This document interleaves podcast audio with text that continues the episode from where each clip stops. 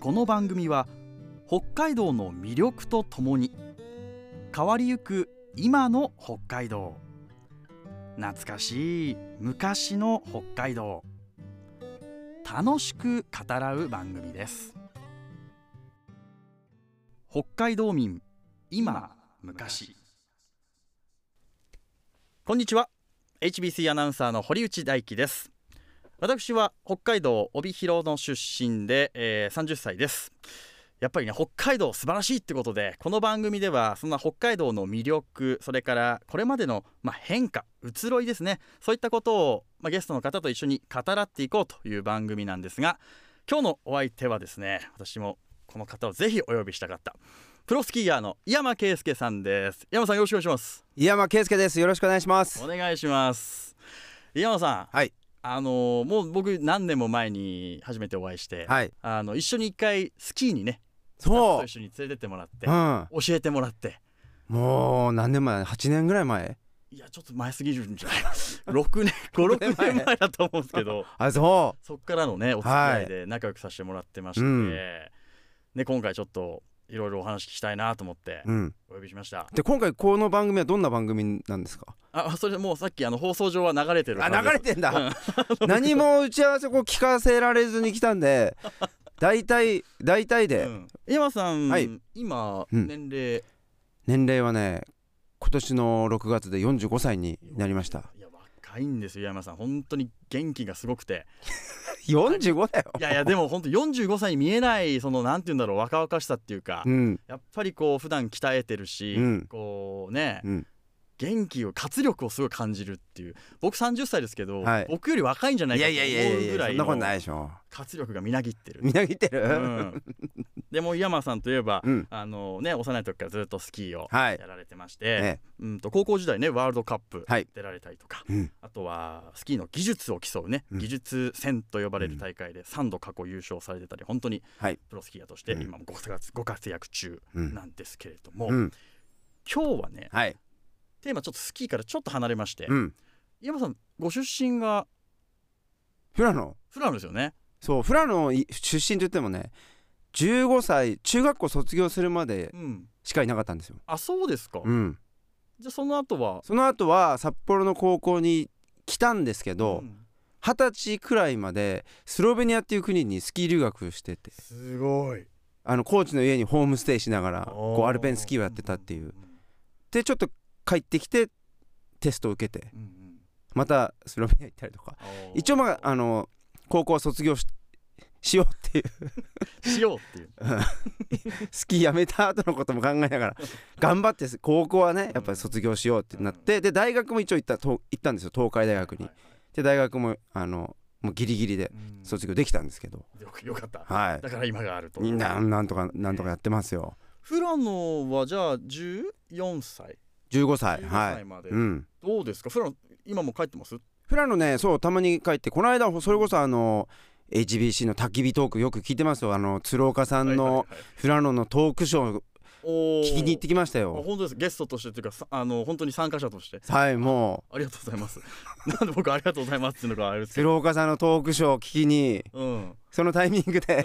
失フ礼ラしてフラの会ってああいやそうちょっとその今日はですね、はい富良野うんもちろん観光地としてねはいすごく今も道内でも有数のうん場所ですけど、うんちょっとそんなお話をねしていこうかなあなるほどというふうにそれしか決まってませんはいわかりましたこの番組あの裏テーマがあってね、うんあのちょっとこう居酒屋であーこう飲みながらちょっとこういろんなことを掘り下げるみたいな、うんそんな雰囲気でやっていけたらなとなるほど思いますんでフラのねフラの行ったことある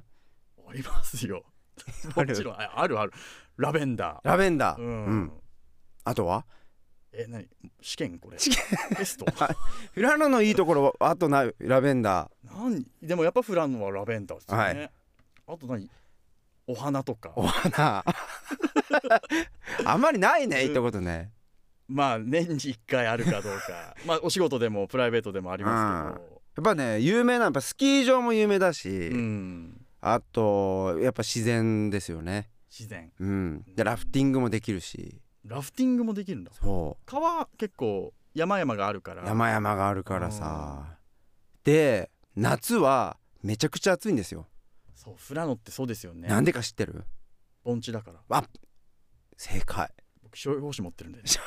そうだ気象予報士持ってんだった舐めてもらっちゃ困りますよぼーうん盆地なのよ夏はほんと暑くてさ、もうだぐるっと山なんですよね、うん、うんで夜になると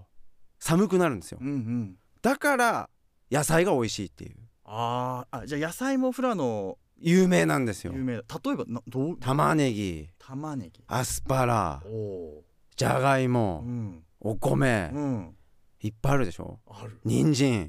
スイカうんメロンわかりましたいっぱいあるっていいっうのぱいがあるでしょ 富良野メロン聞きますもんねねえあれってやっぱ富良野ってあれあのー寒暖の差があるからねあれだけねやっぱね糖度のね高いね果物がねできるんですってあーそれはじゃあ今さんがずっと住んでたうん幼き頃うんからその野菜果物うん有名っていうのはもう変わらず、変わらずだって農家さんがたあのたくさんいますからあねー農業が盛んな町ですからそうですねだかうんらラベンダーのイメージがやっぱ強すぎて、うんどうしてもそっちに引っ張られちゃうんですけどそうなんですよいろいろあるっていうねあるんですよラベンダーでいうとどうなんですか僕はその、まあ、30歳、うんこの頃ついて見に行ったのがだからもう、まあ、20年前とうんかだと思うんですけど、はい井山さん子供の時からもうちょうどね子供の時ぐらいの時に富田さんって富田ファームって有名なああもうね、富田さんうがんもう作っていったんですようん、皆さんのに喜んでもらうためにうんうんうん最初こうね本当に小さなところから始まってそう今もうすごいですよねすごい規も模うが、そううんで行くとやっぱりさこうラベンダーの香りがして、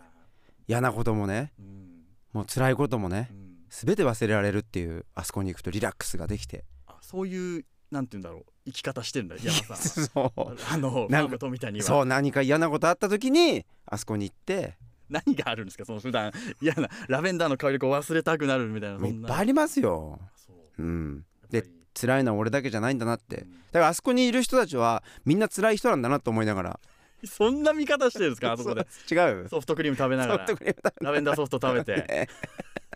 なんかやっぱさすがですね、うんそういう楽しみ方を楽しみ方ねできる人んだ間観察ねあーそしてあそこのリフトもあるじゃないなリフトリフトうんあの中富良野スキー場のリフトのあはいはいそう横にねねある、でな山にねうんで花花畑を見ながらこうさうんうん登っていきながらあーそっか、うん夏のリフトってやっぱりこうスキーヤーの皆さんにとってはなんか違うもんがあるんですかやっぱさスキー場でさ乗るスリフトとさうんやっぱスキーついてないとさうん軽く感じるから足がそうね物理的に、うんそうですもんねだからちょっと全く違う乗り物に乗ってる感覚ですよへねーあのジャンプ台大倉もそうだけどあうーんやっぱ上から見るラベンダーもおすすめおすすめあーなおすすめで言うとなな何が一番おすすめだからまあ、例えばラベンダーラベンダー見るときはやっぱりあの向かいにあるさうん十勝岳連峰を見ながらうんこうや山々のパワーを感じてはあ、その麓にこう下にラベンダーの絨毯が絨毯を香りも感じてなんかこうやって喋ってるだけでなんか気のせいかなラベンダーの匂いしなんかこの軽くねスタジオにさ軽く今天井からこれ今出てきてんじゃないかっていうそれぐらいのパワーありますからねラベンダーは。じゃあ例えばそのまあラベンダーとかねそういう観光いろいろありますけど、なんか今と昔で、うんその変わったなみたいなのってまあ、あ皆さんが見ていや感じ圧る倒的にそのなんて言うんだろうまあ変わったのはやっぱ海外の、あのーお客さんが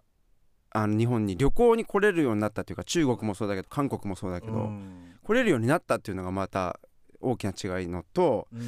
でやっぱりこう、まあ、海外の人が見つけちゃったっていう感じあフラノフラノもそうだしおー例えば、まあ、ニセコもそうだし、うん。今で言ったら観光しに来る人たちってほとんど海外の人が多いんじゃないかないやそうですよね僕たち行っても今ね、うんコロナ禍経てちょっと変わりましたけど、うんほとんど外国人っていう状そ況続いてましたようね続いてるもうでやっぱりさその昔ってその結構こうバイク乗って富良野だったらうんうん素泊まりしてなんて言うんだろあうーあれライダーハウスとかね結構あったんですよ。へでライダーハウス泊まっえ、うてんでなんていうのこう一泊してまた違うバイク乗りの人とかうんうんすっごい次の目的地に行ってそうそうそうすっごいそのバイクの人たちが多かった夏ははあこれは今も昔も変わんないのかな今の方がねやっぱちょっとライダーハウスの数が少なくなってきてんじゃないかなあんまり馴染みがないかもしれない僕も、ううんん聞かないじゃないです聞かかないですね、うん昔はそういう場所がじゃあいっぱいこうばあ点在っしてててほうほうだからねその人たちミツバチ族って言われてたね、ミツバチ族うん、でブンブンブンブンい本当や本当なんだってそうなの でまた来たわミツバチ族ってあーバーベキューとかやってたらなんかもうって言ってたわうちのおばあちゃんがあ地元の人にとってはねねそっかそっえ、かうん、でもそれがねやっぱそのなんていうの街をさ盛り上げるっていうかさライダーハウスの友達の実家がライダーハウスだったのかなあそういうこともあるんですね、だから結構ねそのなんていうのスイカとかさ、うんうんうん冷やしたやつ食べたら喜んでくれたんだよとかさ、うん昨日いっぱい来たわとかさ、うんうんうんで友達ん家遊びライダーハウスに遊びに行ったらさいいるんだよねライダーが泊まりに来て「て、うん、おーなんつってなんかそこでなんだろうこう喋ったりとかも当然あるん「じゃんあるあるもうキャッチボールするか」とかええその観光客に観来て光る客とおじさんたちそうとおキじさャんたッちチボールしてそはあそれはなかなかないねえですねうなんか面白かったなと思ってあさーなんかフラの刺激的、ねだうんから今だったらどっちかというともうラミツバチ族よりさうんでっかいこう観光バスに乗ってさそうね何台も連なっはいて はい駐車場にたくさん並んでるっていうのを見るのが多いですよね。ゾロでぞろぞろこうねあの中国人の方とか、ねうん海外の方がこうんう降りてきてっていうね、見なかったですね大型バス大型大型バス。大型バス、うん今みたいに駐車場にずらーっと並んでるみたいなシーンは昔はあんまり見なかった、見なかったねいいんじゃないですか北海道民今昔になってきたんじゃないこれねうんあと知っ富良野だったらへそ祭りっていうおてますよあのお腹に絵を描いてさ、うんうんうん有名ですよね踊るあのへそへそ踊りっダンスてそうへそ踊り、うんうんへそ祭り、へそ祭うり、ん、富良野って北海道の真ん中なんですよちょうどへそってそうそうそうそうそう、言いますもんうねん、なので富良野って北海道のど真ん中だから、うんへそ祭りっていうお祭りがあー生まれました太鼓とかの音に合わせてこそう踊るうさちゃんとねソングがあるんですよへそ祭りのへそ祭りソングがえー、歌います いや歌 えない歌えない お腹に絵描くのあれなんかとお腹に絵描いてで踊るんですけど、あの上にあのと頭にか傘をかぶるんですようんうんでお腹がその人の顔になるっていうかそっかこうお腹に、はいお腹が顔、顔うん、っでその下か体っていう感じ、じゃあ体全部でこうなんか一つの、はいへそに絵を描いてっていう、うん人形のように人形のようにダンスパーティーですよダンスパーティーだななんそうダンスフェスティバルかそうはみ映像見たことありますけどダンスフェスティバルってもうことねにあのダンスフェスティバルになってるわあそううん海外の人も踊るようになってきてるし地元の祭りに海外の人がね参加してる参加してるようになってるからさあそれなんかでもどう嬉しいねいいいいことだと思いますよ、おーうん、だああそうから時代が変わってきてんだなと思ってそっか祭りもねやっぱり大きいですよね、観光って意味ではへそ祭りは昔からずっとある昔からある俺もだって書いたよ絵あれねどどどうやって描くあの見たこ絵とあのる方具かな絵の具だったんじゃないかな富良野高校の美術部の生徒さんが書いてくれたの「ドラゴンボール」の悟空書いてもらったりとかあ何描いてもいいんですかそう「筋肉マン」の顔書いてもらったりとか黒いねマジックペンとかでか描いてるんですかあれいやあれね多分白いなんか白いの粉を塗ってう多分絵の具だとん絵の思う、具なんだ、うはん、あいろんな絵ありますもんいろんな絵ある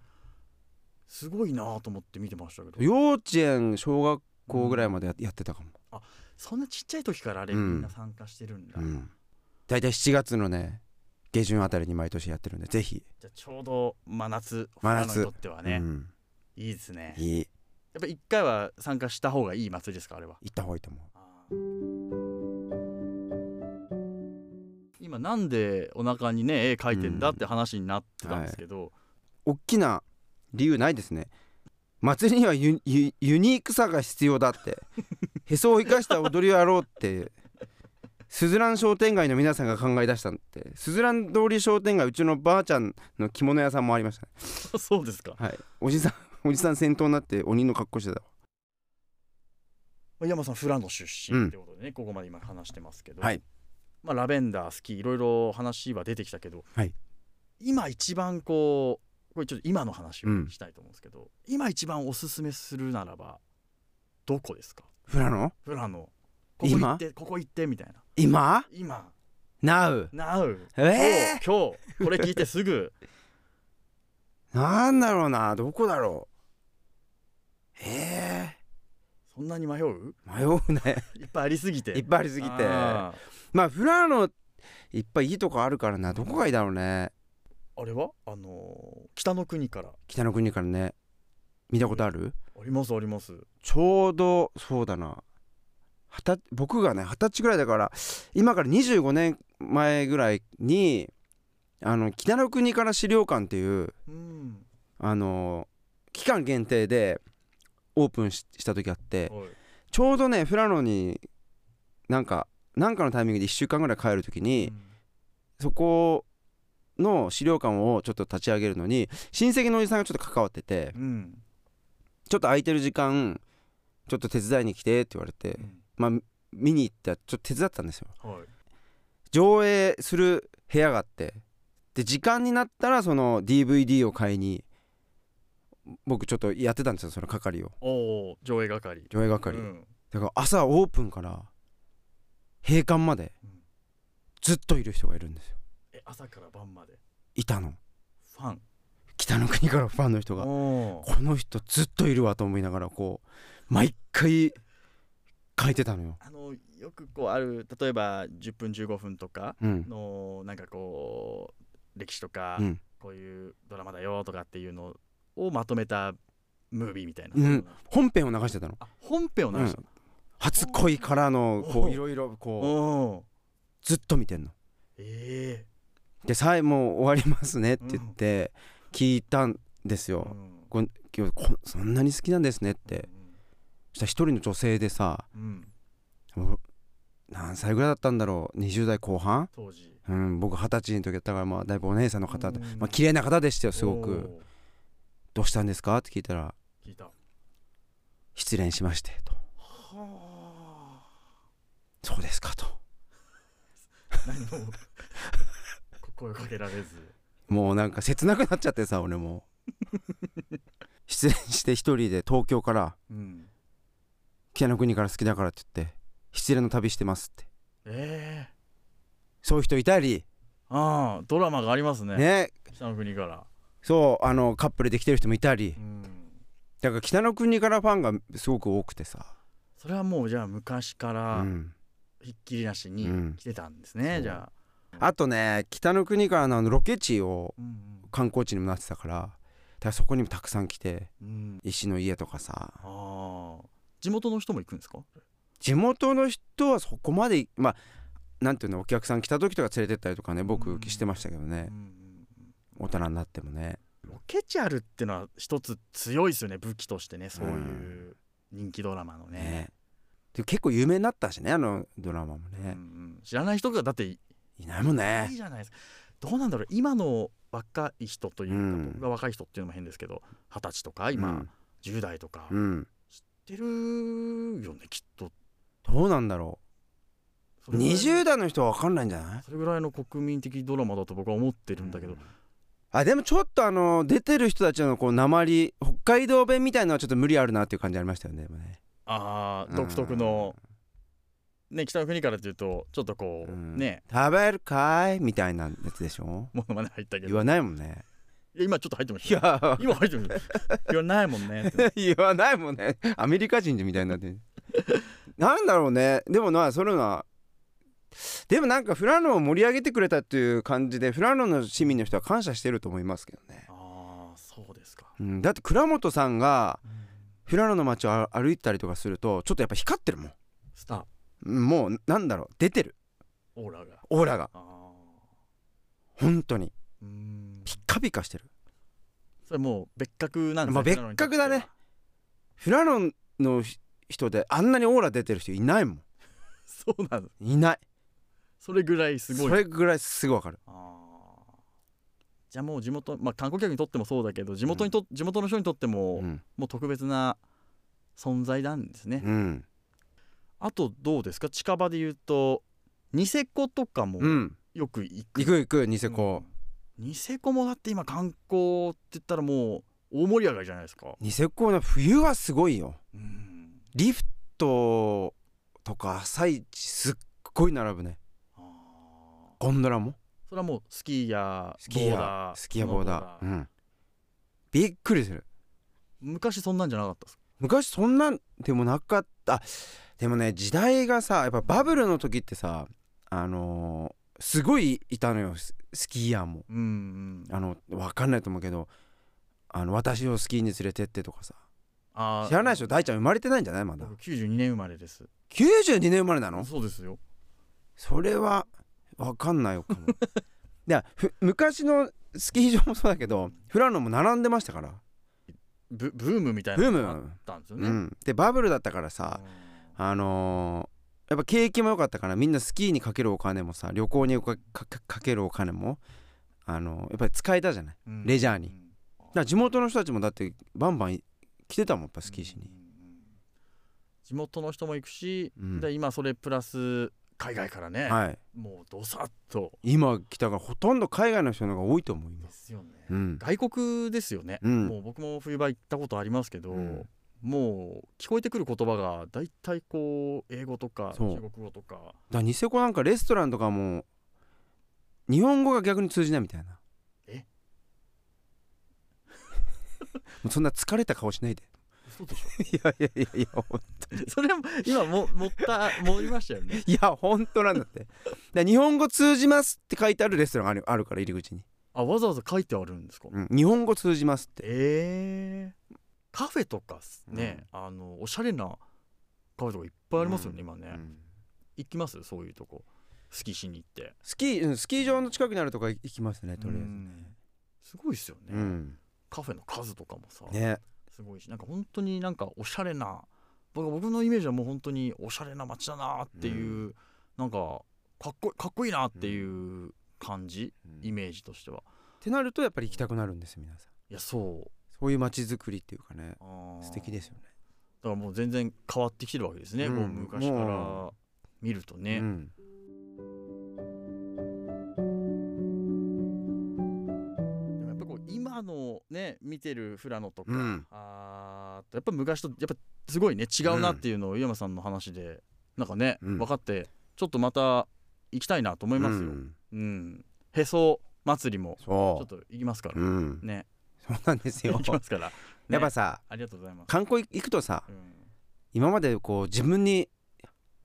なかったものがさうん入ってくるからそれが観光の良さいいとこだと思うだあから自分のいいところも悪いところも気づけるじゃないうん知らなかったこともーうん知ってたこともだからやっぱりそ観光っていいなと思っていろんなとこ行くっていうね旅行行ここれ聞いたらぜひ富良野まずううん行ってくださいはいはいここまでプロスキーヤーの井山圭介さんでしたありがとうございましたありがとうございました